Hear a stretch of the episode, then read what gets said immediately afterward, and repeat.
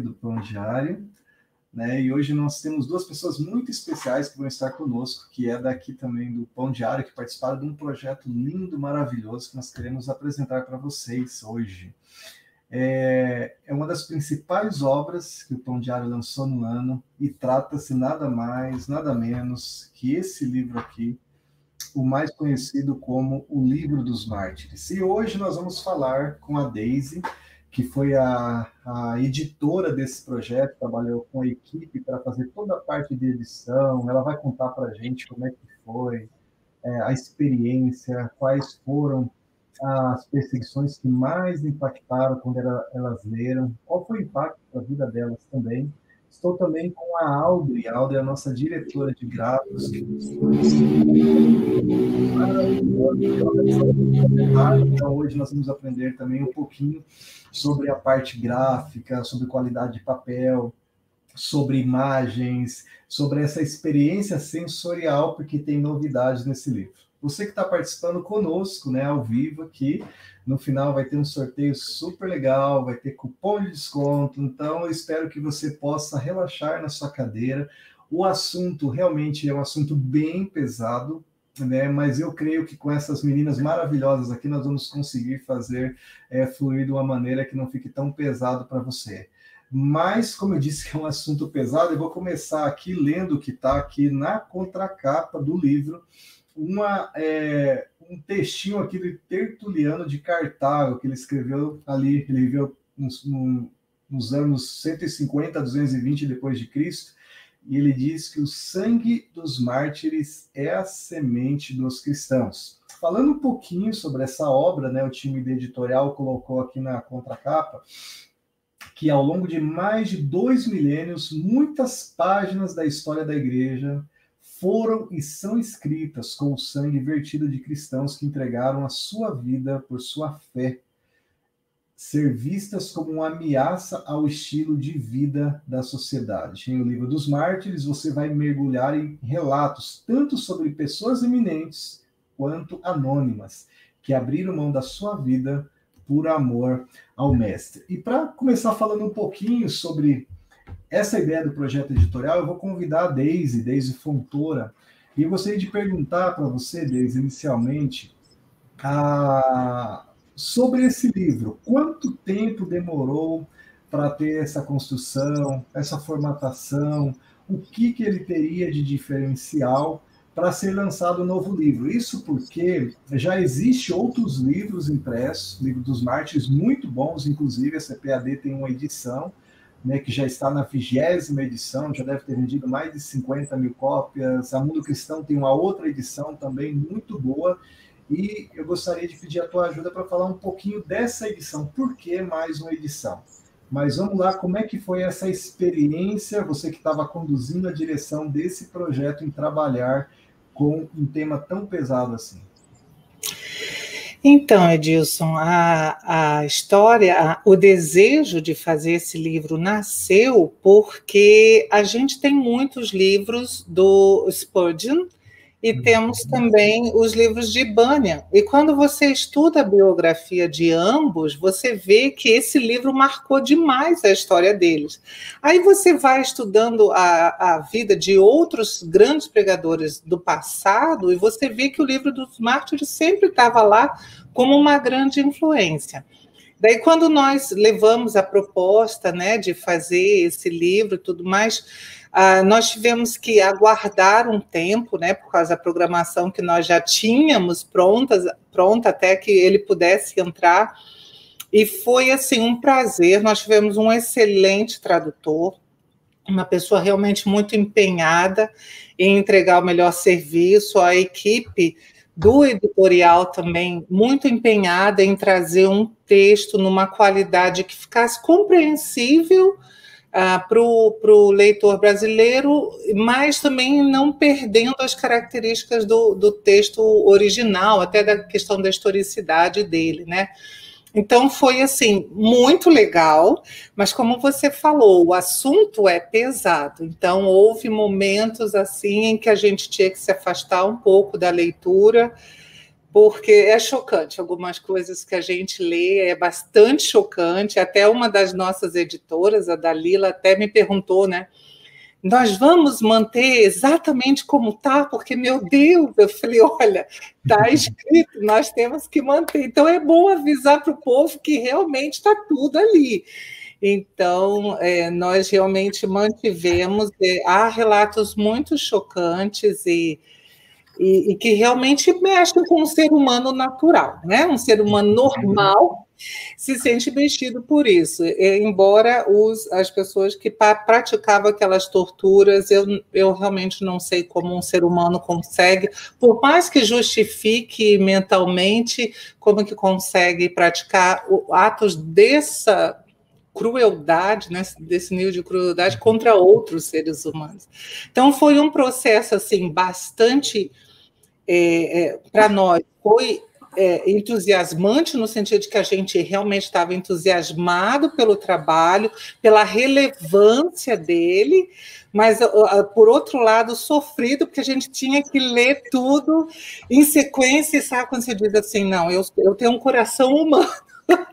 então foi um, um processo bem interessante para a equipe, sabe? E ao mesmo tempo você quando lê alguns relatos, aliás, quase todos os relatos aqui, você abaixa a cabeça e diz: Meu Deus, eu realmente não sei o que é sofrer por Cristo, não desejo isso para ninguém, nem para mim mesma, claro, né?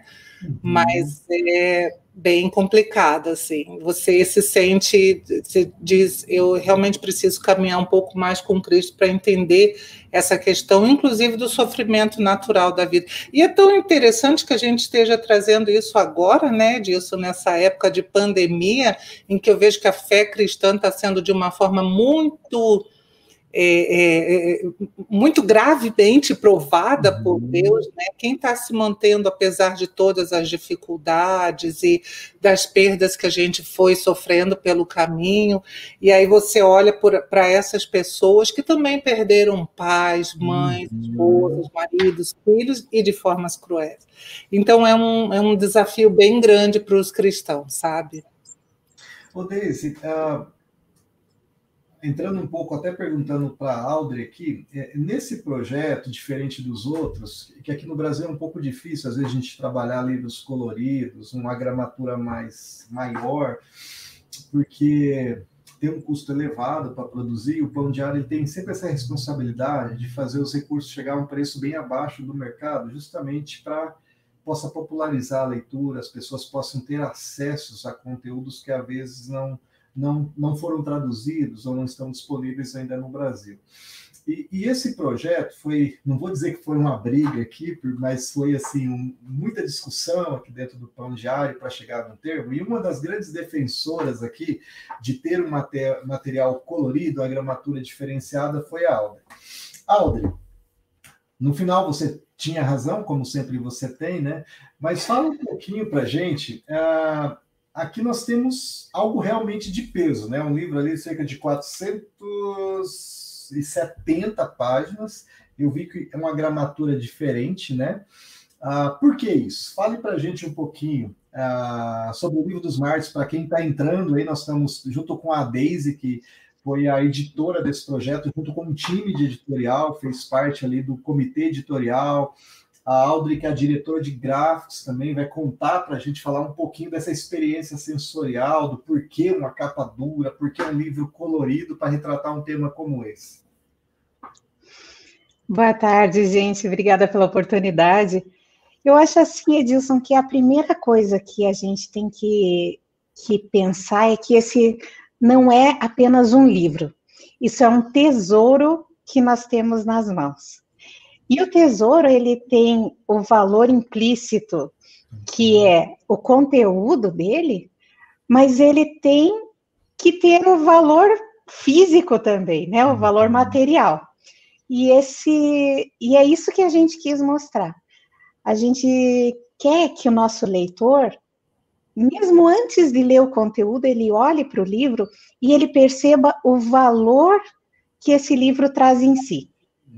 E é por isso que nós escolhemos uma capa especial, acabamentos especiais, nós escolhemos trabalhar com um papel diferenciado dentro dele, imagens coloridas e impressas na maior qualidade, todas as imagens em altíssima qualidade, para que não se perdesse nada de cada imagem, justamente por isso, porque a gente quer que o leitor ele tenha esse livro como um tesouro.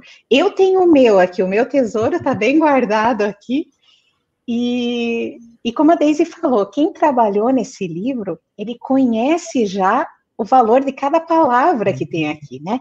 Cada, cada história, cada é, relato, ele traz em si uma dor que move o coração da gente, no sentido de termos compaixão de tudo que aconteceu, mas também no sentido de entendermos um pouco mais o que foi o sacrifício de Jesus por nós.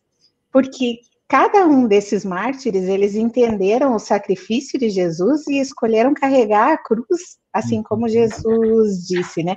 E não existe nada mais valioso que isso. Então, quando nós escolhemos o material, quando nós escolhemos os acabamentos, quando nós escolhemos é, o estilo, tá, desde as dimensões do livro, nós escolhemos justamente pensando nisso, que nós queremos que cada leitor tenha consigo um tesouro, um tesouro uhum. trazendo não só o tesouro do conteúdo, mas o tesouro material mesmo, que, o, que é o livro em si. Walter, eu vendo aqui o teu cenário ali, eu vi que você gosta muito de madeira, stand de madeira, tá muito bonito, né? E eu vi que você trabalhou esse livro como para você, né? Eu vi aqui que o, a capa dele, ó, eu vou tentar aproximar aqui um pouquinho. Então, ele tem uma série de elementos, né, é, para remeter a um livro antigo, tal. E fala para gente um pouquinho de como foi esse processo de criação dessa capa, porque assim, é, quando eu vejo esse livro, me remete a um livro super antigo. Ele é super duro, né? Uma capa realmente reforçada, é, tem uma folha de guarda muito diferenciada. Fala para gente um pouquinho. Então, Edilson, esse livro originalmente, né, o nosso autor, o John Fox, ele viveu de 1516 a 1587. Então, o, o Brasil estava sendo descoberto e esse livro estava sendo escrito.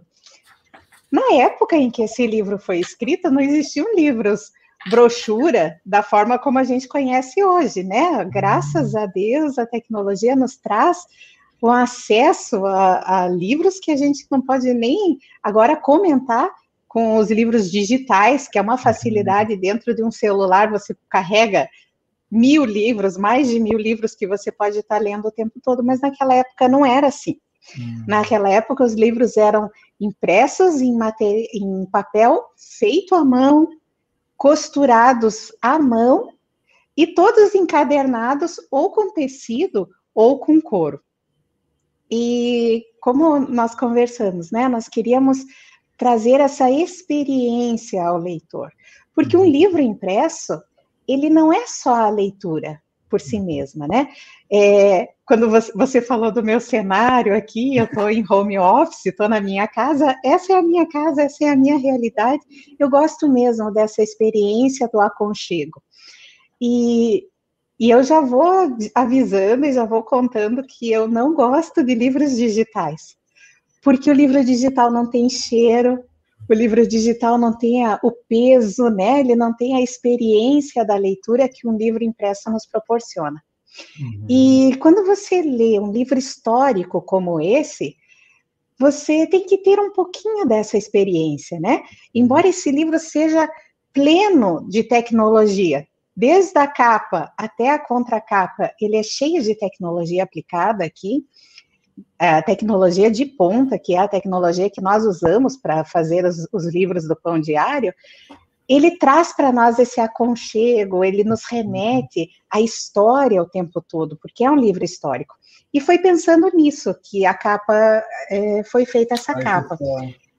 Então, quando nós olhamos para essa capa, embora seja papel impresso em cartão, uhum. então é uma capa dura, ela tem essa, essa coisa do couro, o couro envelhecido, os detalhes da impressão em dourado, como era feita naquela época, né? A impressão uhum. feita na base do carimbo ainda.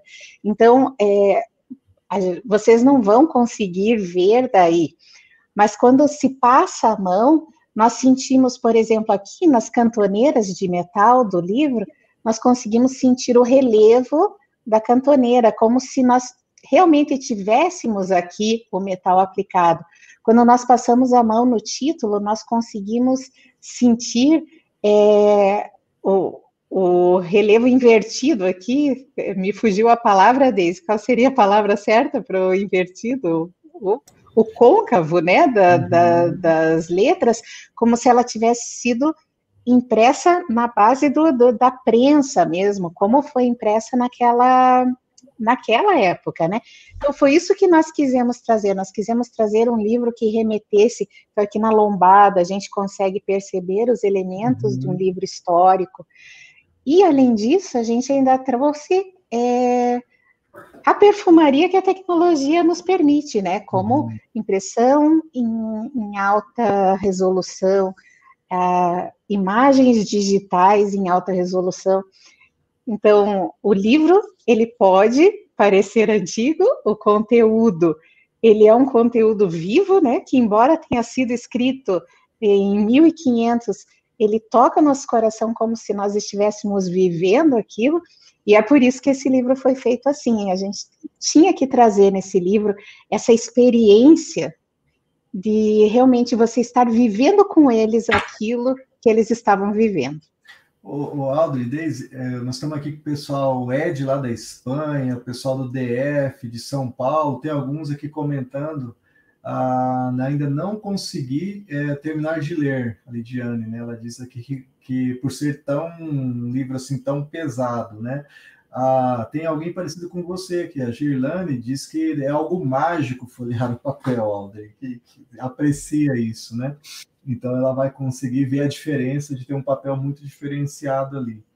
Agora, eu queria fazer outra pergunta para a Daisy, com relação ao escritor, Daisy. Ah, muita gente, a gente está percebendo que o pessoal está falando aqui, ah, eu quero cupom, eu quero ter esse livro, eu já li, é meu livro preferido, mas é, fala um pouquinho de quem foi o, o, John Fox, né? Porque às vezes a, a gente tem tantos escritores, a Aldo comentou para a gente aqui, alguém lá do ano 1500, quem foi esse personagem que conseguiu captar e escrever, porque ele está escrevendo é, coisas da perseguição lá logo depois de Cristo, os apóstolos, né, trazendo é, assim 1.500 anos de informação reunido em 500 páginas.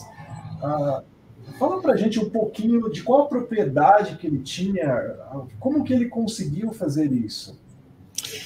É, é, bem interessante, sabe, Dilson, porque uma das primeiras coisas pelas quais ele é conhecido é justamente a genialidade dele. Ele era um cara realmente genial. Para você ter uma ideia, as primeiras coisas que ele escreveu na vida foram poesias em latim. Aliás, o livro do, dos Mártires foi escrito, apesar do John Fox ser inglês, o, li, o, livro dos mártires foi primeiro escrito em latim e depois só ele traduziu para o inglês, né? Isso é um dado bem interessante. Mas com que propriedade ele tinha para falar a respeito de perseguição? Porque ele se tornou um perseguido. É? A reforma estava começando na Alemanha, alguns movimentos ali na Suíça também, e já estava começando a chegar as primeiras notícias de reforma ali na Inglaterra, uh, e ele começou a pesquisar a respeito né, das doutrinas, ele realmente uhum. foi a fundo.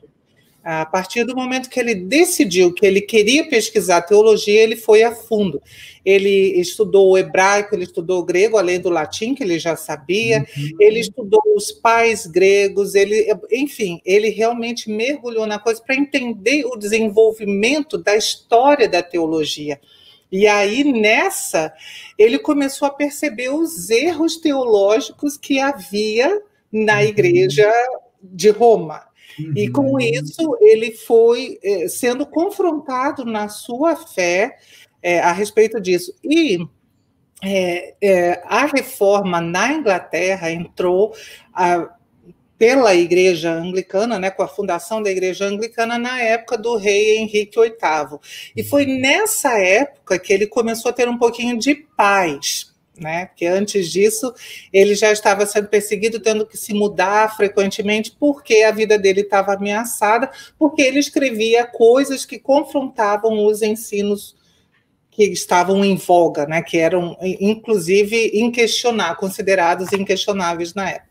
Uhum. E alguém questionar realmente, ele não foi o primeiro, tá, gente? Como eu falei, já havia, já, já tinha havido um movimento pré-reforma, ele mesmo conta isso no livro. Uhum. Mas agora ele está sofrendo isso na pele. Quando Henrique VIII morre, o filho dele sobe ao, ao trono, né? E continua tranquilo para para John Fox e todos os protestantes ingleses. Mas quando o Eduardo, o Edward, né, então morre e entra a, a rainha Mary e ela, né, filha da Catarina de Aragão, então ela era uma mulher muito fervorosa no catolicismo e ali na Inglaterra começou uma perseguição muito forte. John Fox tentou fugir de barco, né, uma vez, foi, o barco deles foi envolvido numa, uma, numa tempestade, teve que voltar ao porto de onde saiu, ele teve que se esconder por mais uns dias, depois dali ele saiu ainda com conseguiu convencer o capitão do navio me leva para qualquer lugar, por favor, porque eu preciso sair daqui, senão eu vou morrer.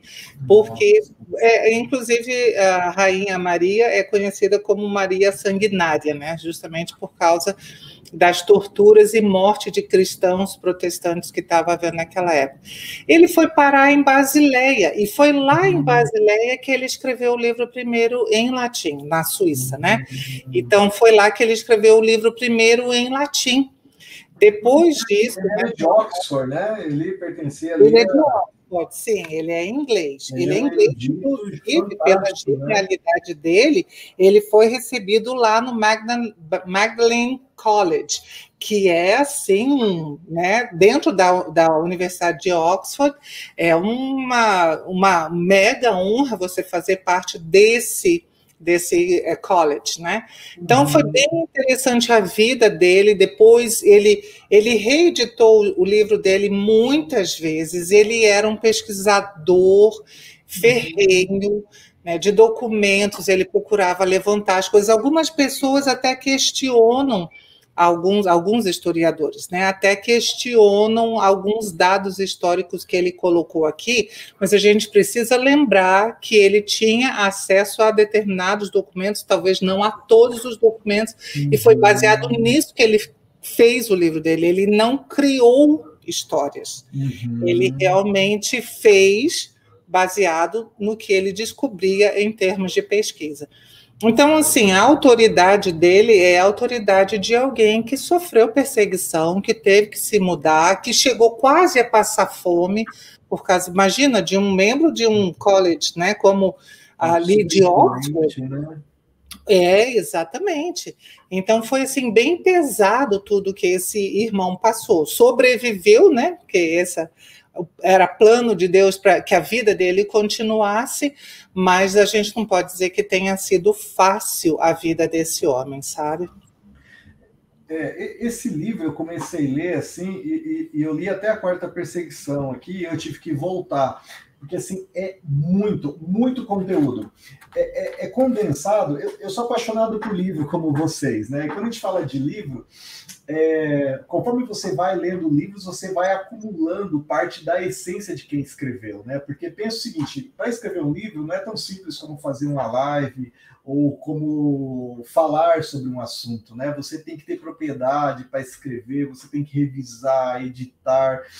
Então, muita gente é, é um projeto de 30, 40 anos, né? Então, quando você lê aquele livro, você consegue captar a essência daquela pessoa. E no caso aqui do John Fox, você está captando a essência de alguém que estava, como a Daisy disse aqui, envolvido na perseguição.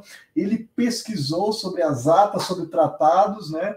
É, desde a perseguição dos apóstolos, e de repente ele se vê em meio a perseguição. Porque às vezes a gente fala da perseguição de Nero, a gente fala dos grandes perseguidores que teve lá no início, mas de repente ele está aqui no meio, como a Deise trouxe para a gente na reforma protestante, mergulhado, né, Deise? E, Deise, quando eu olho aqui, eu estava olhando, depois vou pedir até para a Audrey é, colocar aí na tela o GSEC, a Audrey enviou as imagens.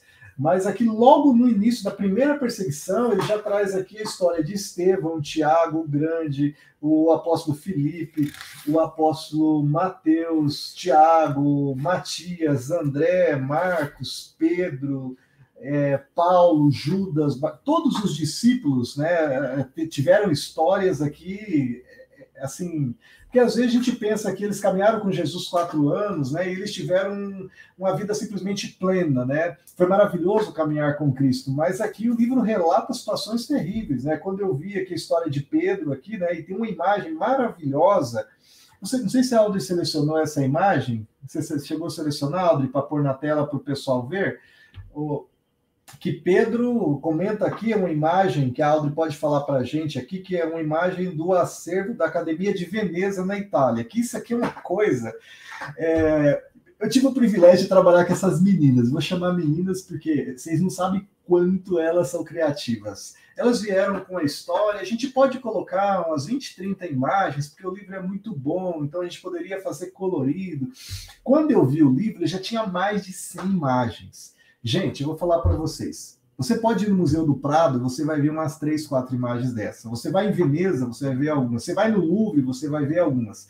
Mas a coleção que essas meninas fizeram aqui tem imagens do primeiro livro dos Mártires de 1570 até imagens ali de pintores italianos fantásticas, fantásticas. Fale para a gente um pouco, Aldo, de como foi trabalhar, porque você é muito do sensorial, você é pós-graduada nessa área de cores. Como que foi trabalhar com essas imagens? Porque deu muito trabalho, né? Tem que ser imagens com direitos autorais. Fale para a gente um pouquinho sobre isso. É, foi, foi muito gostoso, Edilson, porque assim, é, trabalhar com a Daisy é muito gostoso. E, e como nós já trabalhamos há muitos anos juntas, ela, ela conhece a maneira como eu trabalho e eu conheço a maneira como ela trabalha. Então a gente pegou um jeito de trabalhar ali que à medida que ela ia lendo e trabalhando no conteúdo, ela lembrava de uma imagem que ela viu numa visita que ela fez a um museu, ou ela lembrava que ela já tinha visto uma pintura famosa que retratava aquela cena, e ela já me passava, ela dizia assim, Audrey, procura isso, eu acho que vai ter alguma coisa nesse sentido que vai enriquecer o livro, que vai ser muito legal. E assim, não posso negar que 90% das imagens desse livro foram dicas da Daisy, uhum. porque ela realmente foi atrás e ela ia pesquisando e ela falava assim, não tem uma imagem para isso, tem uma imagem para aquilo. E, e o meu trabalho era tornar essa imagem viável para o livro, né, fazer com que essa imagem pudesse ser usada, essa, essa questão dos direitos, essa questão da, da resolução, que é muito importante, as cores. Mas realmente, Edson, esse livro todo, ele vai de capa a capa, cheia de pinturas famosas, como você disse, que estão nos acervos dos museus mais antigos e mais famosos ao redor do mundo.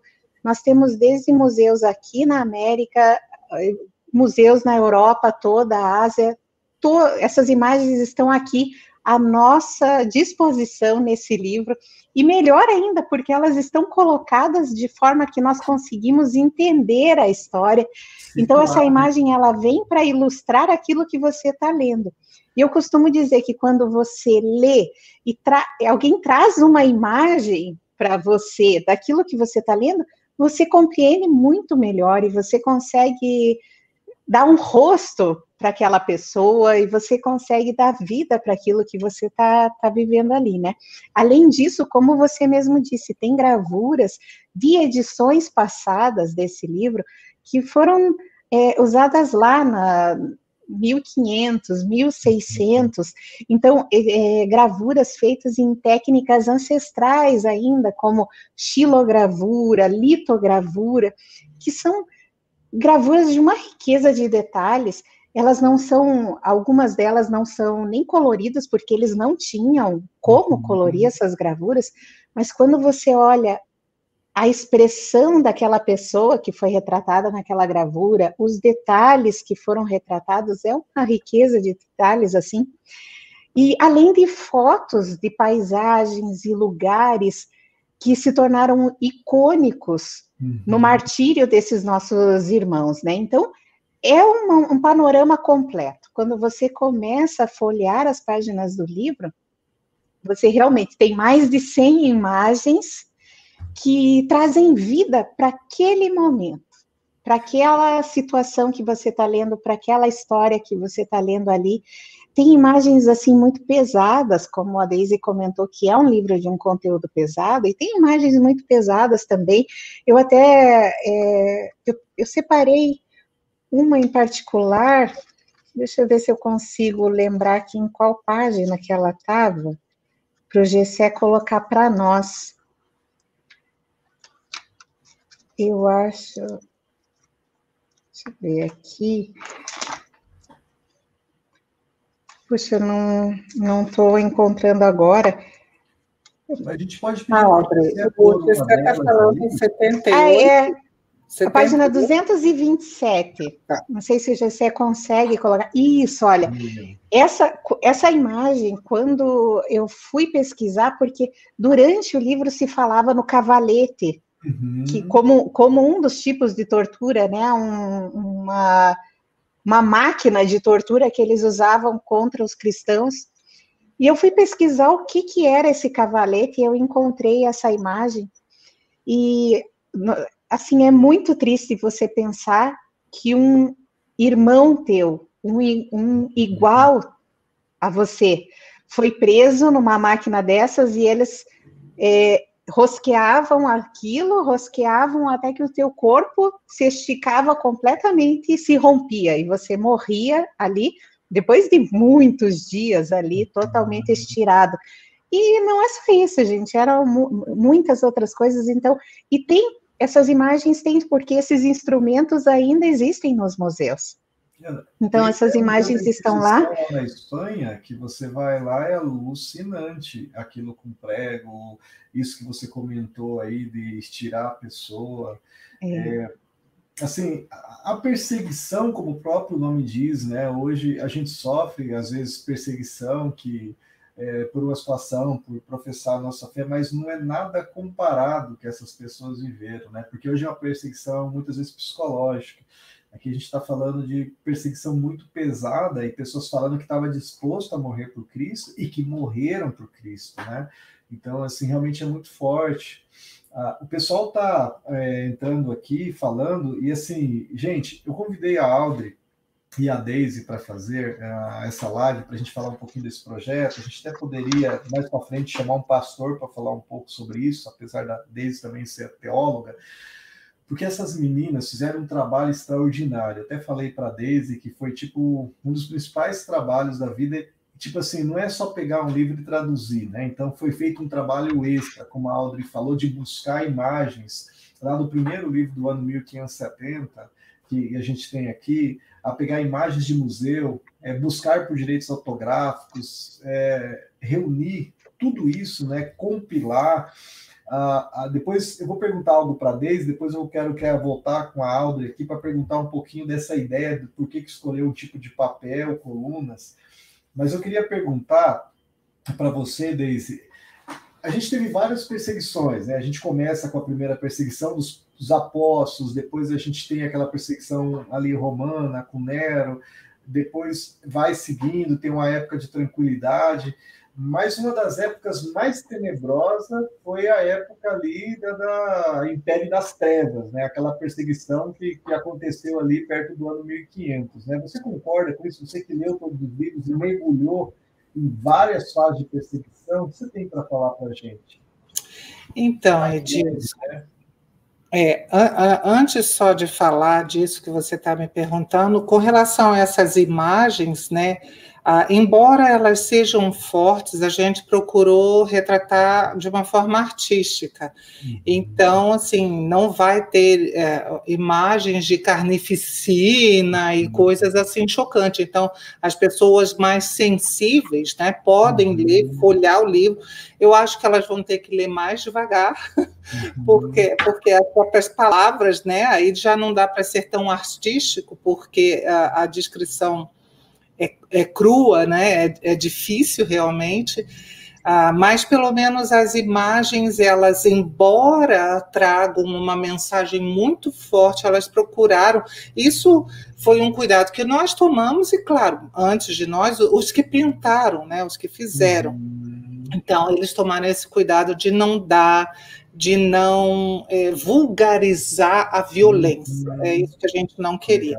Agora, com relação ao que você falou, é interessante, Edilson, eu gostaria de comparar duas formas como, como o John Fox fala. Tá? Uhum. Eu vou aqui no capítulo 1, tá na página 17, eu vou ler um trechinho que é bem pequenininho, Nossa. que ele fala que ele justifica essa questão de por que a igreja é perseguida, porque os cristãos podem é, é, perguntar a respeito disso, mas por que Deus permite um negócio desses, uhum. né?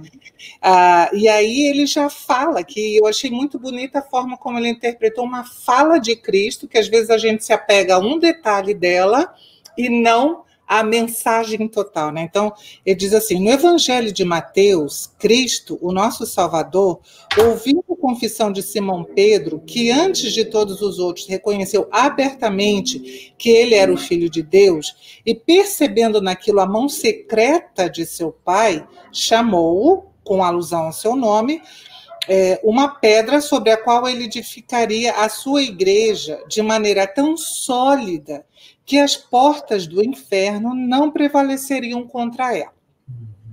Nessas palavras, três coisas devem ser observadas. Primeiro, Cristo terá uma igreja nesse mundo. Segundo, essa igreja será fortemente atacada não somente pelo mundo, mas também pelas forças e poderes extremos de todo o inferno. E terceiro, a despeito do extremo empenho do diabo e de toda a sua malignidade, essa mesma igreja continuará a existir. Então, eu acho muito bonita essa forma como ele começa né, essa, essa descrição do livro. Ou seja, por que a igreja passa isso? Porque Jesus disse que a gente passaria. Agora, o que você falou a respeito da Idade Média, abre aqui no, na página 73 do livro, falando sobre as perseguições papais. Agora, olha que interessante, ele diz assim: até aqui, nossa história de perseguição se limitou principalmente ao mundo pagão, ou seja, eram os pagãos perseguindo os cristãos. Uhum. Chegamos agora a um período em que a perseguição disfarçada de cristianismo, cometeu mais maldades do que as que haviam desonrado os anais do paganismo. Então, você me perguntou se eu concordo, se essa idade das trevas, onde esse período da Inquisição espanhola, que na realidade acabou se espalhando, né? pelo império da Igreja de Roma, né? É, se, se realmente foi cruel, foi foi é, cruel e foi muito mais numeroso, e a gente persegue, ah, perdão, a gente percebe que essa perseguição feita contra os próprios cristãos e outras fés, não apenas a dos cristãos, ela ainda gerou mágoa no mundo inteiro, a ponto das pessoas ainda acusarem os cristãos de perseguidores e, e coisas desse tipo. Então, realmente foi um período horrível, né, que a igreja passou ali. E pior é que assim, gente, esse não é um período de 20 anos, que já seria horrível, 30 anos, não é quase 300 anos de inquisição. Então é um, é um tempo muito longo, né? Veja, é mais do que a metade da história do nosso país. Uhum. Então, e, e, e em diversas localidades. E o que eu acho legal desse livro é, é, que ele não conta só a história do que aconteceu na Inglaterra ou na Espanha, uhum. mas ele vai para Praga, ele vai para a própria Itália, ele vai para vários lugares e diferentes tempos. Aí você diz, cara, como é que tem relato aqui do ano 1700 se uhum o John Fox tinha morrido antes. Então, algumas edições foram feitas ao longo do tempo nesse livro que foi sendo acrescentado. Eu até vi alguém aí falar que gosta muito da história de John Wycliffe, uh, mas essas coisas né, foram aos poucos sendo acrescentadas mais tarde no livro por causa da, da porque né, John Fox morreu antes. Mas a gente pode dizer que o idealizador de contar essa história desse jeito foi esse homem. Agora é triste, né, a gente imaginar é, uma igreja dividida, onde uhum. cristão persegue cristão, é só porque as doutrinas são diferentes. Em vez de tentar conversar ou qualquer coisa, não, eram praticadas torturas, prisões, confiscados bens e Gente, assim, eu não quero nem entrar muito nos detalhes do, do que o livro conta a respeito do que era praticado por essas pessoas, porque realmente é muito chocante. E ainda mais ainda mais chocante porque praticados em nome da fé cristã. Isso é mais chocante mesmo, né? Ô, Aldo, você, obrigado, Deise. Você tinha selecionado algumas imagens, eu vou pedir para o Gessé colocar, e a gente vai comentando um pouco sobre essas imagens. Eu acho que o pessoal vai gostar de ver, porque já vai dar um gostinho ali. Gessé, você pode pôr para a gente na tela a primeira imagem aí? É, é, essa, essa, imagem... essa, imagem... é a minha preferida do livro, por causa uhum. da, da cor, o colorido dela é, é incrível, né? Uhum. É uma uhum. imagem que hoje ela está no Museu de Arte de Fênix, na, no Arizona, e ela mostra aquele clássico que a gente vê nos filmes, né? Uhum, o, né? o povo morrendo, os cristãos morrendo nas arenas, e o povo dizendo, ó, o imperador, o dedão para cima ou o dedão para baixo, né? Mata ou permita que viva. O filme dos gladiadores, né? A gente lembra filme, aquela coisa, mas os cristãos foram mortos ali na arena, né? Foram muitos cristãos jogados, crianças, mulheres, né? Sim, sim. Mas quando a gente fala, muitas vezes eu mesma vou, vou é, comentar que quando a gente pensa em martírio cristão, a mente da gente remete para essa época. E a uhum. gente esquece que eles foram martirizados ano após ano. E como a Daisy falou, 300 anos de, de martírio profundo, de cristão contra cristão. Nessa época eram os romanos contra os cristãos, mas e depois, quando se tornou cristão contra cristão, vizinho contra vizinho, né? Você queria chegar com a tua cerquinha um pouquinho para lá, aí você denunciava o teu vizinho, a Inquisição vinha, matava a família toda, aí você ia lá e colocava a cerca um pouquinho mais para lá. Então, é, esse livro é cheio dessas coisas, né? Uma outra imagem, essa Nossa, imagem também, é ela, forte, né? ela mostra para nós, essa imagem, ela está no, no, museu em Lausanne, na Suíça, e ela uhum. mostra o massacre no dia de São Bartolomeu.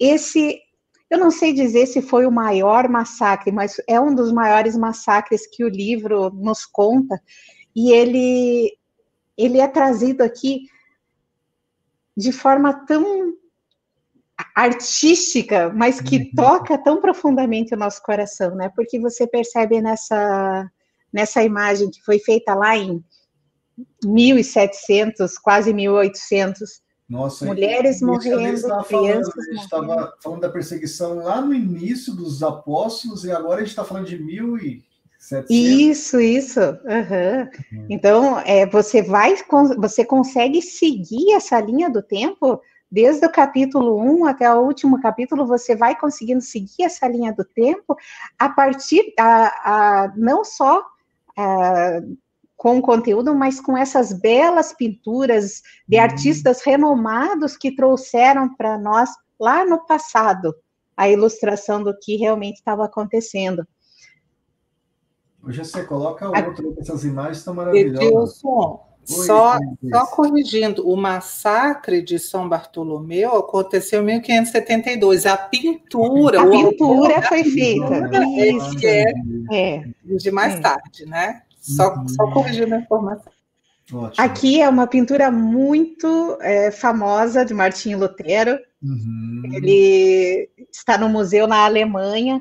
Nós sabemos que Martinho Lutero foi um, um grande reformador uhum. e que viveu é, perseguição e também perseguiu, porque essa era a maneira como eles viviam naquela época, uhum. né? E infelizmente, mas é uma pintura lindíssima e ela é uma pintura de página completa, você pode desfrutar dos detalhes da, da pintura quando você, você tem esse livro em mãos, né? Uhum. Aí a, a, próxima era o Cavalete, que nós já mostramos. Aqui é uma masmorra medieval, onde os cristãos eram aprisionados lá dentro. Essa, essa inclusive, Edilson, você comentou da Espanha, Uhum. E, e, a Daisy comentou, né, como a, a, perseguição iniciou na Espanha e acabou tomando a Europa inteira. E essa masmorra fica lá em Valência, na Espanha. E, e hoje essa masmorra está limpa, a gente consegue ver essa imagem ali, tudo limpinho, mas você consegue imaginar essa masmorra cheia de gente, é. homens, mulheres e crianças jogadas num lugar como esse, deixadas para morrer sem alimentos, sem luz, sem comida. Então, nós colocamos imagens como essas, é como a Daisy falou, a imagem não é uma imagem sangrenta. Você não olha a imagem e aquilo te dá um mal-estar, mas você uhum. olha essa imagem e ela traz compaixão de uhum. pensar que os nossos irmãos estiveram num lugar como esse, né? Que hoje a gente visita como um museu e você fala, nossa, que linda, que arte. Uhum. Mas o que, que essa arte está retratando de verdade, né? Ela estava retratando a vida real. Eu estava olhando enquanto isso essa imagem aqui do da, da, daqui da. Olha só que show! Mesmo a distância, você consegue perceber a diagramação aqui, ó. E tem uma moça ali, né, com os olhos vendados, né? É, é, uma imagem aqui que também é parte da Silva Galeria Nacional de Londres, na Inglaterra, execução de Lady Jane Grey na Torre de Londres em 1554, né? Essa é uma das minhas histórias preferidas desse livro. A, a Daisy comentou uh, um pouquinho antes sobre a Rainha Maria a Sanguinária, uhum. e até tem uma, uma imagem dela, essa é a imagem 271, ela está na página 271 do livro. A Rainha Maria tem um filme que eu assisti há pouco tempo atrás, mas eu não consigo me lembrar o nome do filme que conta um pouco a história da Rainha Maria. Uhum. E, e ela realmente, ela foi muito má com os cristãos. Obrigada, uhum. E ela, e ela mandou matar a Lady Jane Grey. Ela tem uma história historicamente ela foi muito importante, vale a pena você pesquisar e saber um pouquinho mais quem foi ela.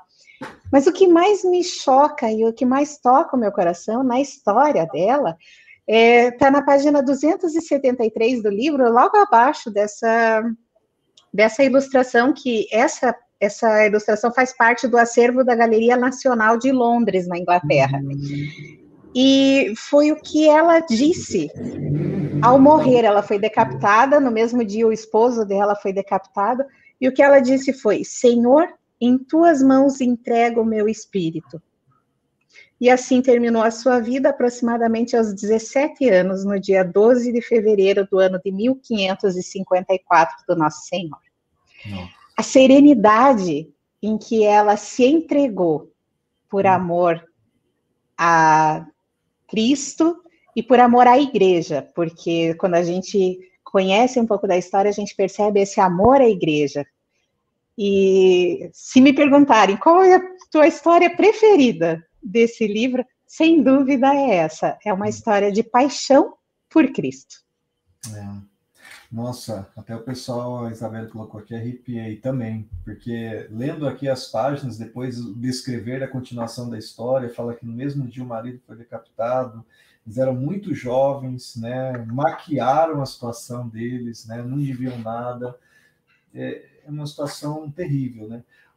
Ô, Deise, no decorrer aqui do livro, olha só, o papo está tão gostoso, gente. A gente está falando sobre o livro dos mártires aqui, né? Que é o lançamento que o Pão Diário está fazendo. Eu comentei no início aqui que esse livro já foi publicado, inclusive, por outras editoras, que inclusive está um trabalho fantástico, o trabalho da CPAD tem um livro, a Mundo Cristão tem um livro também muito legal mas é, nós resolvemos relançar esse livro, trazendo imagens, fazendo é, em colorido, uma capa dura, porque esse livro é fantástico. Eu agradeço a Deus pela CPAD e a Mundo Cristão, outras editoras ter lançado, porque esse livro fez com que muitos cristãos pensassem é, em, como, em como as pessoas que fizeram o evangelho chegar até nós e, e professavam as suas fé, eles viveram e morreram pelo que eles professavam, sabe? E hoje a gente é, muitas, vezes, muitas vezes vive um evangelho barato, e, e assim, olha, foi pago um preço muito alto. Desde Cristo morrendo por nós, para nos, né, que a gente fosse resgatado, esse legado que foi sendo trazido ao longo desses dois mil anos de história, de perseguições, de luta, foi muito grande, muito pesado. E esse livro é, é algo assim que a gente tem que ler muito é, com tempo, olhar para a imagem, porque muitas vezes o texto ele traz uma ideia, aquela imagem até nos ajuda até a captar esse sensorial que a Aldo nos trouxe.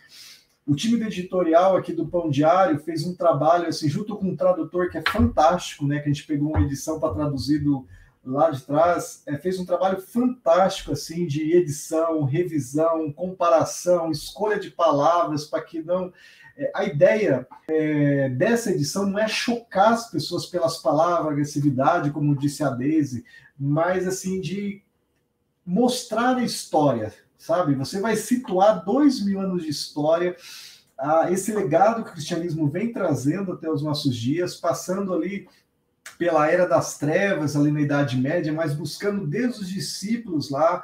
O pessoal estava falando ali que gostam das histórias, como a, a Audrey trouxe aqui. Tem é, John Wesley citando perseguição, tem Lutero citando, tem o Wycliffe. Então você vai conseguir entender histórias de gente que às vezes você pega uma Bíblia de Tyndale e você fala, ah, uma edição da Bíblia de Tyndale. Gente, esse homem foi fantástico, uma história maravilhosa, né, Daisy? Daisy, a, a, a, a Audrey trouxe para a gente que a história preferida dela é a da Lady, né? Qual que foi a tua história, assim, que marcou muito você, que você parou e falou assim, meu Deus, deixa eu voltar aqui, deixa eu respirar, que eu sei, é, nós trabalhamos juntos aqui, durante a edição desse livro, né? É, teve épocas que nós tivemos que tirar de uma pessoa que estava editando, a própria Dalila, né, fez revisão, a Deise, a Lausanne começou a se sentir muito abalada no coração, porque a Lausanne é alguém assim que né, tem um coração é, que né, muito próximo de Cristo. Então, assim, foi um trabalho muito assim, de certa forma, até estressante para a gente chegar é, nisso daqui, né, Deise? Fala um pouquinho para a gente, porque vocês viveram isso, mergulhado ali mais de um ano nesse livro, né?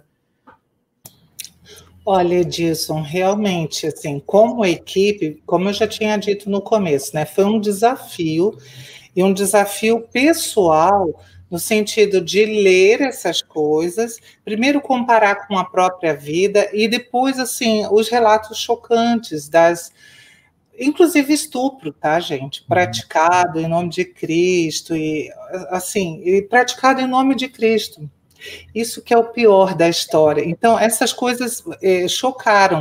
E o que nós tínhamos que fazer como equipe, como você falou, né? Nós tivemos que. A Lausanne escreveu a biografia do Wycliffe, fez um excelente trabalho. Desculpa, do Wycliffe, ó, do Fox, fez um excelente trabalho. Ela começou, e aí eu comecei a perceber que ela não estava bem. Ela é uma dessas pessoas sensíveis que eu falei, né? Filme um pouco mais violento, essas coisas ela não gosta é da uhum. pessoa. Eu, eu, também não gosto, né? Uhum. Mas ela tem mais ainda problema com isso. Isso choca, isso mexe com ela interiormente. Mas a Dalila e a Rita, que participaram junto comigo também, de vez em quando, nós três tínhamos que deixar um pouco esse projeto de lado, trabalhar em outras coisas para depois poder voltar, inclusive que nós fizemos isso num, num desafio de, de, uma pandemia, uhum. então já tinha né, toda a pressão do, do próprio momento e mais essas histórias pesadas, então a gente realmente tinha que, como equipe, ir revezando e se afastando um pouco para para não sofrer. Agora, Edilson, um detalhe que também é bem interessante na nossa edição é que as notas de rodapé foram feitas por nós. Tá? Essas notas de rodapé não fazem parte do texto original, foram coisas que nós fizemos no sentido de explicar, esclarecer alguns termos, uhum. passagens bíblicas, é, questões históricas, teológicas, é que às vezes a gente não está tão familiarizado no sentido de facilitar ainda mais a. É, exatamente. Ficou muito legal. Ficou então, muito legal. A descrição que vocês mencionam aqui, ó, esse, é, esses são artigos doutrinários da Igreja Anglicana, escrito por Thomas Kramer em 1553, que depois deram origem ao artigo 39 da Igreja Anglicana, que é vigente até hoje. Então, é uma, essa é uma citação da história, né? Vocês mergulharam da pesquisa, porque às vezes a pessoa perde, ela está lendo, ela passou aquele artigo, tal, que, que tem, tem, nada a ver. Não, isso é história, faz parte da Igreja Anglicana até hoje, foi dada origem lá no ano 1553, né? Fantástico. Exatamente. E é interessante saber que esse livro é tão importante dentro da história da Igreja Anglicana que durante anos ele era acorrentado no altar junto com a Bíblia, para que as pessoas pudessem ter acesso, mas não levar para casa, né? Dá então, levar para casa, viu? É, é, a gente tem que, tem que entender que era uma época de menos acesso a livro, né, gente? De livros mais caros e até de poucas pessoas que sabiam ler, enfim, mas vejo que a igreja queria disponibilizar a palavra de Deus, o que é maravilhoso, porque durante anos ela ficou retida na mão de clero somente, né?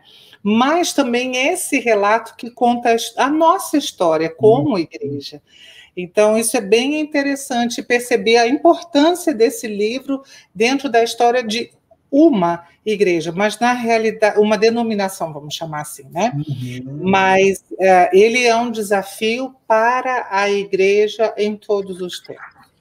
É, nas notas de rodapé que a gente fez, até a gente menciona: olha, aqui algumas pessoas acham esse ponto polêmico, não se tem muito certeza se realmente foi assim, mas o, o, o restante é isso mesmo, é o que eu falei, a questão dos documentos que se possuía na época do, do, que o John Fox começou a escrever esse livro.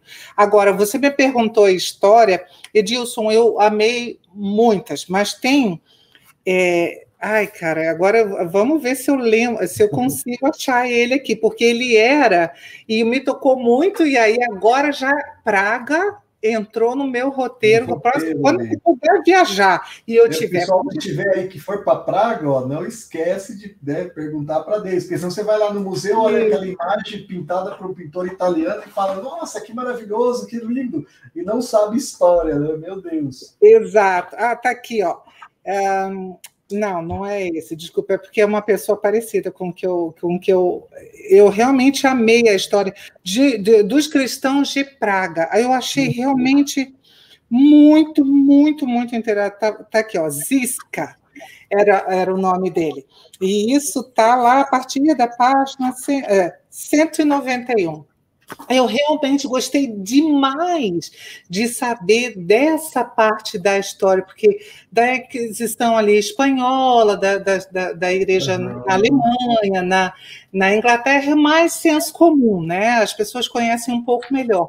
Mas quando você vê os seus irmãos sendo perseguidos em outras regiões, como Praga, e aí você hoje entende até, né, a, a, Praga é uma, uma cidade lotada de igrejas e tem um uhum. significado muito grande, e o cristianismo protestante lá é muito forte, Praga, Hungria, né, essa, essa região ali toda realmente está dentro dessa história desse Zisca. É muito legal, gente. Para mim foi inédito, então eu realmente amei, sabe? Saber disso.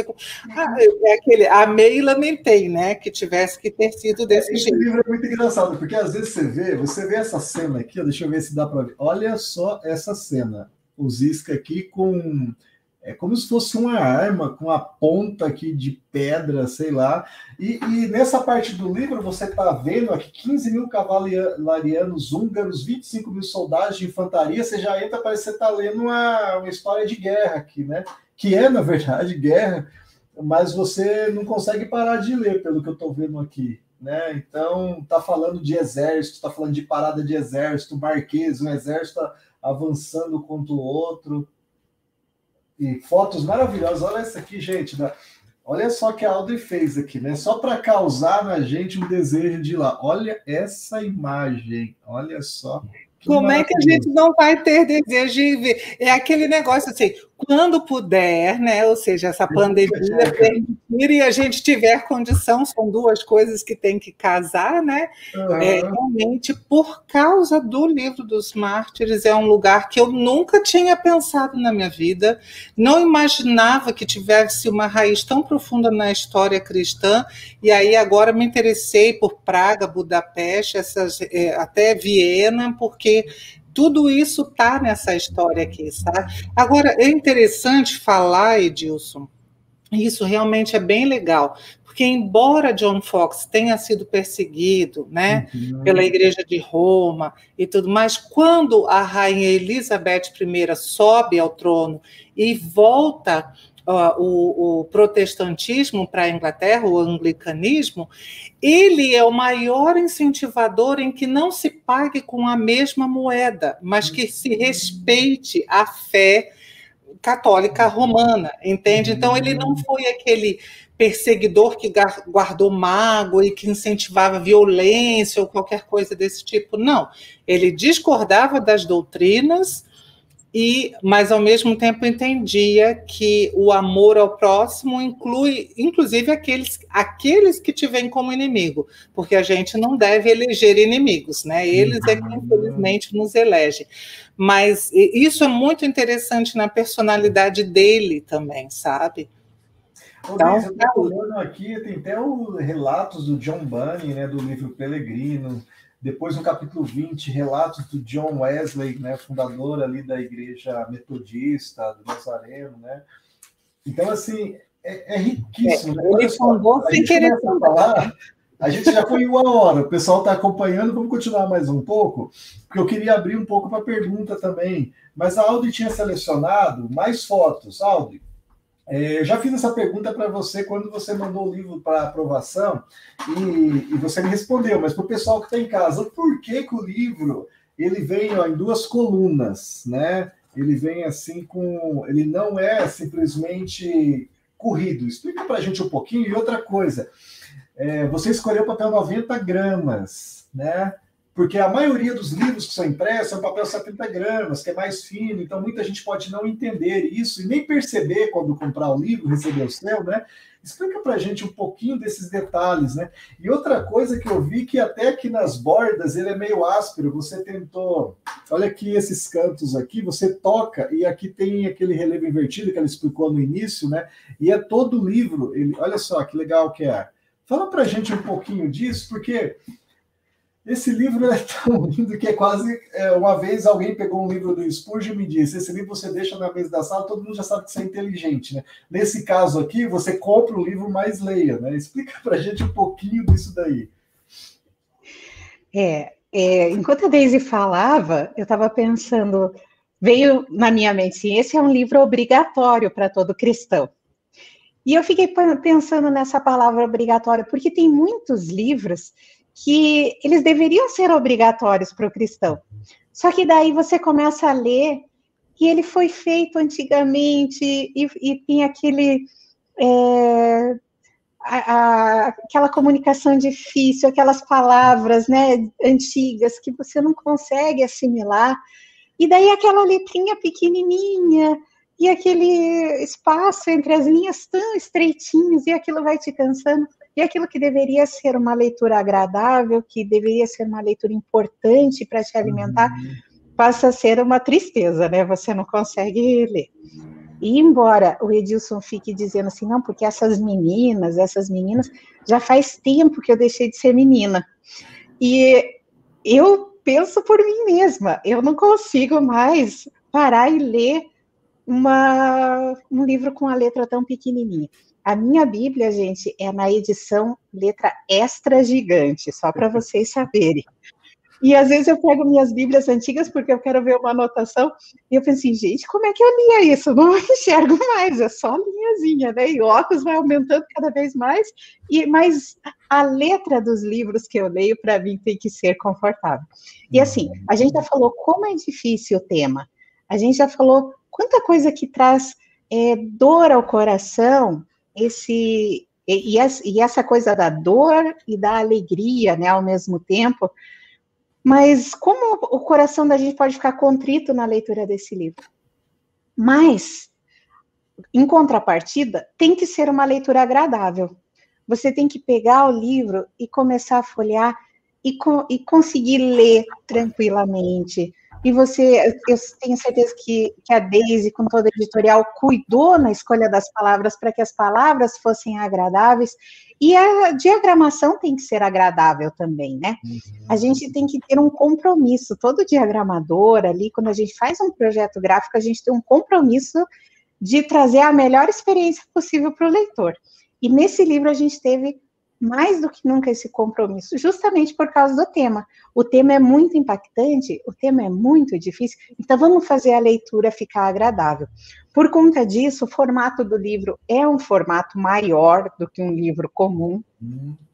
Como o Edilson colocou, ele é em duas colunas, então são colunas que você não vai se perder, né? Como é um livro grande, você começa lá no comecinho da, da linha, daqui a pouco você pulou para a segunda e falou, opa, não estou entendendo o que quer dizer, porque isso acontece muito em linhas longas, né? Então a gente procurou trabalhar em duas colunas que as linhas são curtas, você consegue acompanhar. O Edilson comentou no início da nossa live que ele leu até o quarto capítulo e teve que voltar. Porque às vezes você vai ter aquele momento que você peraí, eu tenho que pensar melhor sobre. Eu quero guardar isso, eu quero eu guardar. Quero guardar eu quero me alimentar melhor disso aqui. E quando a gente tem colunas com linhas curtas, é muito mais fácil de você fazer isso. Você não se perde, você, opa, eu li, ah, eu sei exatamente. Eu lembro na página que ficava nessa posição aqui na página. Hum. Porque você consegue exatamente ter essa visão completa da página, né? O papel 90 gramas, realmente, ah, é um papel mais caro, é um papel, hoje em dia, com com toda essa pandemia que nós estamos vivendo, quem trabalha com papel sabe a dificuldade que nós estamos enfrentando para conseguir papel. É, papel desde o mais simples até, né, o papel mais é, tecnológico, a gente está com muita dificuldade de conseguir, e o papel 90 gramas não é um papel fácil de conseguir, é um papel caro, mas nós fizemos questão de colocar esse papel, por quê, Dilson? Principalmente por causa dessas imagens coloridas. Uhum. Muitas vezes, a gente tem uma imagem tão bonita impressa aqui, quando a gente vira a página, a gente não consegue ler o que está na outra página, né? porque né? é a, a, gente tecnicamente a gente costuma dizer que a tinta sangrou para outra uhum. página e é isso, o, a, o, papel absorve a tinta de forma que passa para outra página e você não consegue ver. Isso. Outra coisa, você trabalha também aqui cores, né? Como se fosse um, uma carta aqui, ó, relato perseguição dos Países Baixos, né? Então você traz Isso. uma. Fica dinâmico, não é aquele livro que ele é todo aqui, olha só, ele vai para imagens, muita, muita imagem, né? Então ele não fica toda aquela página só de escrita, né? Exatamente, é um livro. Essa, essas páginas de início de cada capítulo, ela justamente faz essa alusão as primeiras edições, né? Feitas em papel uhum. artesanal ainda, de forma artesanal. E, sem dúvida, assim, a, a, preocupação que nós tivemos com esse projeto gráfico foi justamente esse: trazer a leveza da leitura para que a, o leitor não tivesse a preocupação em se achar na linha do livro, ou se eu estou uhum. enxergando essa letra, ou se eu não estou enxergando essa letra que, a, que o leitor tivesse a preocupação de absorver exatamente o que o conteúdo do livro estava trazendo, né? Show! Nossa, é, também não, a gente não pode deixar de agradecer, né, Deise? Uh, todo o time do editorial, eu vi que a Dalila está acompanhando a nossa live e ela colocou: sim, prezamos por manter a essência dos relatos na escolha de cada palavra. Foi bem isso, né? Uh, que as, fluísse as palavras, né? E, e, e, e, conseguisse passar essa essência, né? Eu vi também a, a, a, Rita que participou desse projeto, Losane, o pessoal de editorial, né? Maravilhoso, gente, vocês estão de parabéns, eu agradeço a Deus pela vida de vocês. É, nós, de Pão Diário, apesar que a gente falou do custo que a gente teve para esse projeto, para vocês terem uma ideia, a gente está lançando esse livro, eu creio que por R$ reais, mas olha, olha o padrão do livro. É um livro de 472 páginas, papel 90 gramas, assim. Então, assim, a, porque a ideia desse livro é que todo cristão possa ter, sabe? A gente até gostaria de vender mais barato, porque todo mundo deveria ler. Se todos lerem esse livro, é, vão ter suas vidas transformadas, vão entender a essência. E aí o time de marketing ainda, olha, fica colocando esses negócios de cupom aqui. Eu já falei que não pode dar muito desconto, mas olha aí, ainda coloca cupom de desconto ainda, né? Vai ter o dia 13 ali do 6 tem desconto aí para adquirir o livro. Esse livro ah, foi lançado recentemente, a gente esperou para fazer essa live, até está nas livrarias, então você pode adquirir na Amazon, Americanas, Mercado Livre, Livrarias Curitiba, Leitura, livrarias evangélicas de todo o país. São mais de mil livrarias do Brasil que são parceiros do Pão Diário em distribuição de toda a literatura que a gente traz. E assim, eu tenho o privilégio de trabalhar com esse time maravilhoso, time de gráfico, editorial, toda a nossa equipe aqui do Pão Diário, a gente sempre tem um compromisso. Se vocês olharem os nossos livros, esses dias eu recebi aqui um e-mail, Daisy e Aldo, muito engraçado. A pessoa dizia assim, ei, eu tenho aqui o livro do Peregrino, edição de 1890, que vocês fizeram, é maravilhoso, eu compro para todo mundo para dar eu já quero comprar da biblioteca de Spurgeon, esse dos Marte já comprei. Quando que vocês vão fazer o dos Heróis da Fé? Porque ele, é, já sabem, né? É, que a gente vai trabalhar algo que a gente vai pesquisar, a gente entende livro como uma obra de arte, né? Então, o leitor do Pão Diário, o pessoal que nos acompanha aí no, no Instagram, Facebook, YouTube, já sabe que é, vai ter algo novo e, e, muito legal, porque além disso, pessoal, todo o lucro do pão diário, de qualquer venda de livro que a gente tem, ele é revertido para projetos. O pão diário ele é autossuficiente no Brasil. Apesar de a gente ter escritórios em muitos países do mundo, fazer material em 56 línguas para mais de 156 países, cada país ele é autossuficiente. Então, o pão diário daqui é, todos os projetos que a gente faz em prisões, ah, com policiais, bombeiros, em hospitais, distribuição de material, é, é, tudo a partir de pequenas doações e do lucro que nós temos das vendas dos materiais. A gente tem uma equipe muito pequena, né? A gente trabalha de uma forma bem enxuta e totalmente focado para a literatura. Então você vai baixar o aplicativo do Pão Diário, é gratuito. Você vai ler o Pão Diário na internet, no Facebook, é gratuito. Os livros que a gente coloca ali é gratuito, porque nós queremos que você seja edificado, que você caminhe com o Senhor, que você tenha uma vida com Ele.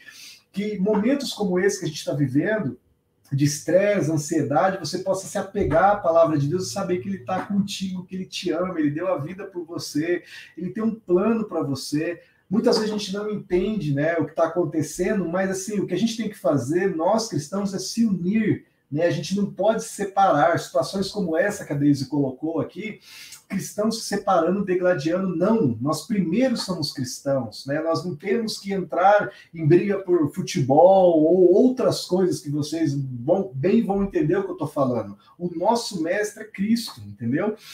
E olha só, é, a gente está com uma hora e 12 minutos. Eu creio que o pessoal já está ansioso ali pelo sorteio. O pessoal estava dizendo, eu quero, me põe na lista tal. Então, assim, eu vou dar um tempinho ali. Oi. Desculpa só te interromper, eu vi uma pergunta ali que eu achei bastante eh, Legal, interessante, né? Eh, ah, vocês acham que vão escrever um livro dos mártires com a história dos mártires atuais? Nossa, que pergunta boa, irmão. Hum. Nós temos que fazer isso, sabia? Nós, os cristãos, porque foi um cristão e outros cristãos ao longo dos anos que foram refazendo as edições desse livro. Nós temos que fazer isso, porque a minha filha é formada em relações internacionais e quando ela falou na faculdade dela, quando alguém, alguma instituição vai olhar para os cristãos que estão morrendo hoje em dia só pelo fato de serem cristãos, os professores e os alunos, mas que isso? Imagina, hoje ninguém mais mata cristão por ser cristão. Ela, gente, espera aí.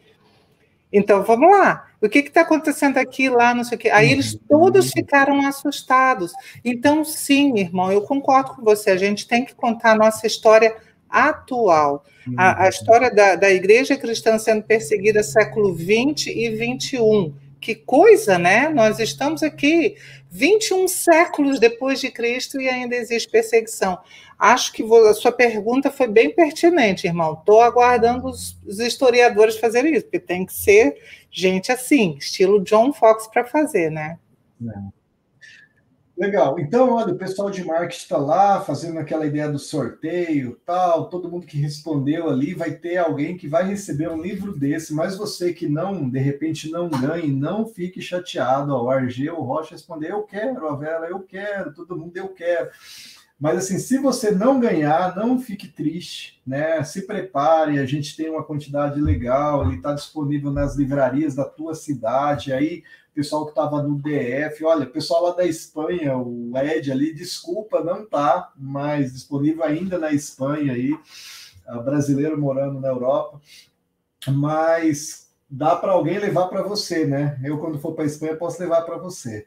Então assim, ó, é, tá disponível esse cupom de desconto para você comprar e até o final de semana. Você pode comprar lá no site do Pão Diário. Lembrando que está disponível nas livrarias, né, a livraria da tua cidade também tem Lá não teria o cupom de desconto, mas muitas vezes eles fazem promoções também, então não deixe é, de adquirir. E é legal para você dar para alguém é, que é cristão, que, que tem amor pela palavra, que queira conhecer, mergulhar na história e principalmente para a sua vida também.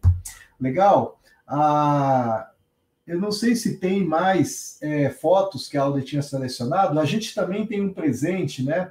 É, Gessé, eu vou pedir para você colocar o link porque a Audrey preparou ali, esse pessoal é maravilhoso, né? Prepararam ali a história do John Fox, o primeiro capítulo para você baixar e você já ler. Então você vai poder começar a ler o primeiro capítulo até chegar ao livro que você vai comprar, né? E ali o primeiro capítulo é fantástico, ele fala da história dos discípulos, né? Como que cada discípulo é, tem fotos maravilhosas. Olha só essa foto aqui, ó. Discípulo, olha só Pedro aqui, ó pediu, de acordo com a história, pediu para ser crucificado de cabeça para baixo, porque ele não queria ser, ele não tinha, é, diz aqui, seria muita honra para ele ser crucificado como Cristo, né? Então você vai poder conhecer aí a história dos apóstolos, né? É, os discípulos de Jesus Cristo, né? Eu vou pedir só para o Gessé colocar as últimas fotos. O Gessé já colocou aqui também, ó, ali, demonstrativo grátis, né? Tem um link aqui. É, você clica aí né, no, no, no, chat aí do YouTube, do Facebook, você vai baixar já esse capítulo gratuito para você conhecer um pouquinho do trabalho, tá? É, então, essa foto nós já falamos, né, ali do, do, como muitos cristãos eram mortos ali, a gente muitas vezes vê os, os gladiadores, mas muitas vezes cristãos eram colocados, né, Deise? Vamos lá, que mais, Gessé? Tem aí, essa nós já falamos também, o, o o Adolfo até comentou que o massacre de São Bartolomeu, né, algo realmente assim, quando a gente olha parece uma pintura maravilhosa, mas quando nós pensamos que são pessoas sendo mortas ali numa praça, né, deles, é, é algo assim imensurável, né? Tem mais, aí nós já falamos ali do Martinho Lutero, que a, Audrey até trabalhou uma página inteira, né? Tem mais alguma? Vamos lá. Aí também já comentaram. Eram essas, né, Audrey? Então, assim, é, baixe lá. Agora, agora os nossos leitores vão ter que comprar o livro para ver todas as fotos, né, Edilson? É, é. Mas assim, olha, o grande trabalho, o trabalho mais difícil é reunir, né? Porque assim, não é tão simples você pegar uma foto do Museu do Louvre, do Museu do Prado, do Museu de Valência, você tem que estar com as autorizações, é, é, é, bem complicadinho, né? Muitas vezes o pessoal simplesmente compartilha foto que não pode, esse livro não, a gente teve todo esse cuidado, tem fotos da primeira edição do livro, lá de 1570, então são mais de 100 fotos maravilhosas, e o texto aí, um trabalho de quatro, cinco mãos ali, né, de tradução, né? Foi o Carlos que fez para nós, né, que é um dos tradutores aqui, Daisy. Foi o Cláudio. Cláudio, Cláudio Chagas, que é um dos grandes é. tradutores que nós temos, trabalha é. conosco há muito tempo. Muito bom. um trabalho excepcional, um abraço para ele. Ele é de São Paulo ou do Rio? Isso, do São, de São Paulo. São Paulo, legal. Então, assim, meninas, é, olha, muito feliz de participar com vocês da live, muito obrigado, né? É, gostaria de estar com todas as meninas aqui, a Losânia, a Dalila, a Rita, né, para a gente passar, a gente ia passar quatro horas falando, porque cada um ia estar falando de uma história ali. E muito obrigado, pessoal, todo que participou ali com a gente, né? Acompanhando aí, ou que vai estar acompanhando, nós vamos deixar essa live disponível, você vai poder assistir depois, se você quiser enviar para alguém também, para conhecer um pouquinho sobre o livro. Nós temos resultado do sorteio, dá para colocar ali já no chat ali o time de marketing, como é que tá isso daí? Aparece aí, é, Gessé, já dá para falar quem foi. Olha, quem ganhar vai ter que falar, eu tô aqui, sabe? E a gente vai dar ali um, dar ali dois, dar ali três. Se a pessoa não se manifestar, acho que a gente tem que sortear para outro. Vocês concordam, né? Acho que é o melhor, né? Então vamos lá. Gessé, você põe ali no chat, já tem o quem foi o abençoado que recebeu esse presente maravilhoso. Nós vamos mandar, vai deve estar recebendo semana que vem na sua casa. Ó, o Geraldo Máximos, lá do Paraíba, né? Ele fez para gente o pão diário em Cordel, né? O pastor, um abraço, pastor Geraldo. O ganhador foi o Tiago Assis. O Tiago tá aí? O Tiago, ganhador Tiago Assis. Ele participou pelo YouTube. Dá um oi lá no YouTube, Gessé. E confirma para gente se ele está aí. Olha, como tem muita gente, só hoje, tá, pessoal? Normalmente é só um, mas como tem muita gente, então.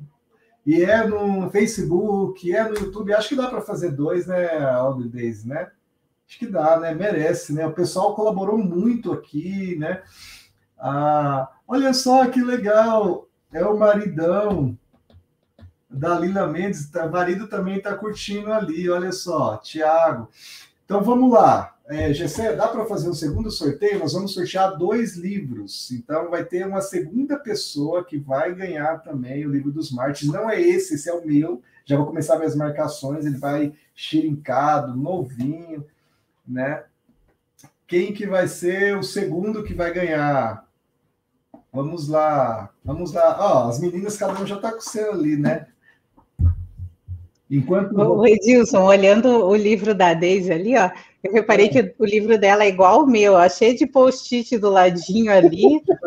ela vai lendo, já vai marcando. Eu também sou assim, eu já leio, já marco a parte que eu gosto mais, que é para voltar e ler de novo. Legal. Meu filho, meu filho diz que meu filho não, mas é o Fábio, diz que eu cometo crime, né? Porque eu faço até isso aqui, ó. Ah, você já pinta, daí o livro já é colorido. Eu já pinto. Olha, isso não estava no projeto gráfico, pessoal. Foi a Deise, interferência da Deise. Isso não podia, de fato, teu filho tem toda razão. A, Audrey, pelo jeito, acho que é crime também. Hoje esse aí, aí. Temos o segundo ganhador. Já sei a Isabelle está nos ajudando aqui hoje, respondendo as suas perguntas. Olha, lembrando que você acessa lá esse link que está passando aí, o livro dos Mártires, você baixa o teu capítulo grátis é, você tem o cupom de desconto para você comprar. Se você não tiver tempo agora, não conseguir comprar, tal, você vai poder também adquirir na Amazon, Livres Curitiba, leitura, a livraria evangélica da tua cidade, vai lá e pergunta, né? Você vai estar nos ajudando também, comprando, ajudando o comércio local, né? A livraria que você sempre gosta de comprar os livros, procura lá, que praticamente todas as livrarias já estão pedindo. Se não tiver agora, já deve estar chegando. Tá legal? O próximo sorteado foi para Girlane Hickman. Oba! Parabéns, Girlane. Girlane comentou com a gente, Aldri, que ela é como você, ela gosta de pegar no papel, não gosta de digital. Então, olha só, ganhou o seu, vai poder marcar como a Deise e desfrutar aí do livro. Legal? Aldri, Deise, é sempre um prazer estar com vocês aqui. Vocês têm muito conteúdo, muito para entregar. Eu creio que foi muito legal. Agradeço todo o pessoal que esteve aí com a gente, né? Participando dessa live. Desculpa que não deu para fazer tanta pergunta. É que o livro é 472 páginas, são 22 capítulos, só contando perseguições por tempo. Até gostaríamos de ter falado mais, né? Porque é muita coisa bacana. Mas nós vamos deixar aí vocês. Muito obrigado pela participação. Não sei se a Audrey e a Daisy quer mandar algum recado para o pessoal que aprecia os produtos do Pão Diário aí. É o momento.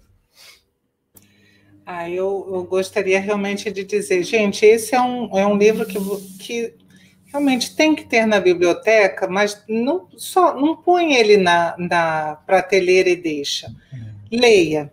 Talvez você seja, né, como ou tenha a mesma reação que nós de editorial tivemos ao ler, que é justamente o choque, né, com alguma crueldade. Então, leia no seu tempo, naquilo que a sua saúde mental permite, mas não deixa de ler. Ele é um livro bonito em todos os sentidos, é, vale muito a pena, tá? Não só pelas ilustrações e pelas coisas que a gente tem, que são muito bonitas, que são muito artísticas, mas é uma mensagem que nos desafia como cristãos. Então, vale muito a pena. Amém. Obrigado, Deise. Muito obrigado por participar conosco aí e separar um tempo para trazer mais informações para os cristãos, né? Muito obrigado. Aldrin? Eu quero agradecer a oportunidade de estar aqui compartilhando um pouquinho com vocês do que, que é a experiência de fazer um projeto de um livro tão especial como esse. Como eu falei lá no comecinho, esse livro não é um livro qualquer. Não que exista um livro qualquer, né? Mas esse livro é um tesouro. Vale mesmo a pena você ter e você desfrutar daquilo que nós desfrutamos, né? daquilo que nós podemos é sentir, daquilo que nós podemos aprender e pensar no sacrifício que esses irmãos passaram para que nós estivéssemos aqui agora, né? Vale mesmo a pena a leitura, que vocês possam, assim como eu, assim como a Deise, assim como o Edilson, é, crescermos mais com essa leitura, que vocês aproveitem de verdade.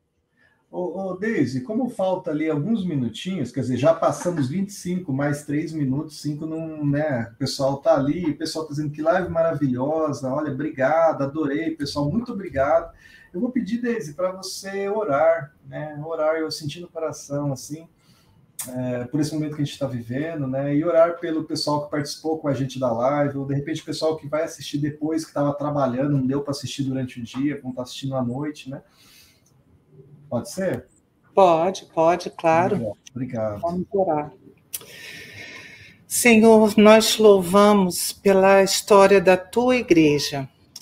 Sabemos, Deus, que realmente vários, durante vários séculos, ela foi escrita com o sangue dos nossos irmãos que pagaram um preço tão alto para que a tua palavra é, fosse acessível a nós, estivesse na nossa língua, que pudesse ser pregada dos nossos púlpitos, em, em veículos como esse, como a internet. Nós te louvamos pelo preço pago por eles e te pedimos, Deus, que nós não nos recusemos a fazer a nossa parte. É, como é triste perceber que houve momentos em que a divisão foi tão acirrada, Deus, que a igreja se voltou contra si própria. E Deus, nós pedimos que isso não aconteça hoje em dia por motivo nenhum. Não permita, Deus, que aquilo que o Senhor Jesus falou é, é, realmente que aquilo ocorra. Não permita, Deus, que o, as, o inferno prevaleça, Senhor Deus, contra a tua igreja, mas que nós marchemos bem pelo contrário que nós marchemos contra esse inferno e o vençamos em nome de Jesus, porque esse nome é vitorioso. Ajuda-nos a nos compadecer dos nossos irmãos que sofrem, já que nós estamos falando de sofrimento, e essa tem sido uma época de muito sofrimento por outros motivos, mas de muito sofrimento, que nós tenhamos carinho de, de acolher uns aos outros, de consolar uns aos outros e que nós aprendamos também, Deus, a amar aqueles que nos elegem como inimigos, como o Senhor Jesus nos amou quando nós ainda éramos inimigos do Senhor. Deus, ajuda-nos a, como igreja, marchar triunfante, Senhor, não no sentido de orgulhosa, de, de eh, querer impor a sua a fé aos outros, mas de pregar com o teu amor e com a autoridade que vem do alto, mas principalmente, Deus, de aprender que a vida de santidade custa um preço e que a gente não pode se recusar a pagar esse preço, Senhor Deus, que não seja um moralismo, mas que seja realmente a vida de Cristo em nós. Obrigada, Pai querido, por esse tempo que nós tivemos abençoa cada família que assistiu aqui conosco e aqueles que ainda assistirão. para que sejam despertados pelo Teu Espírito Santo para o compromisso contigo, Pai, em nome de Jesus. Amém. Amém.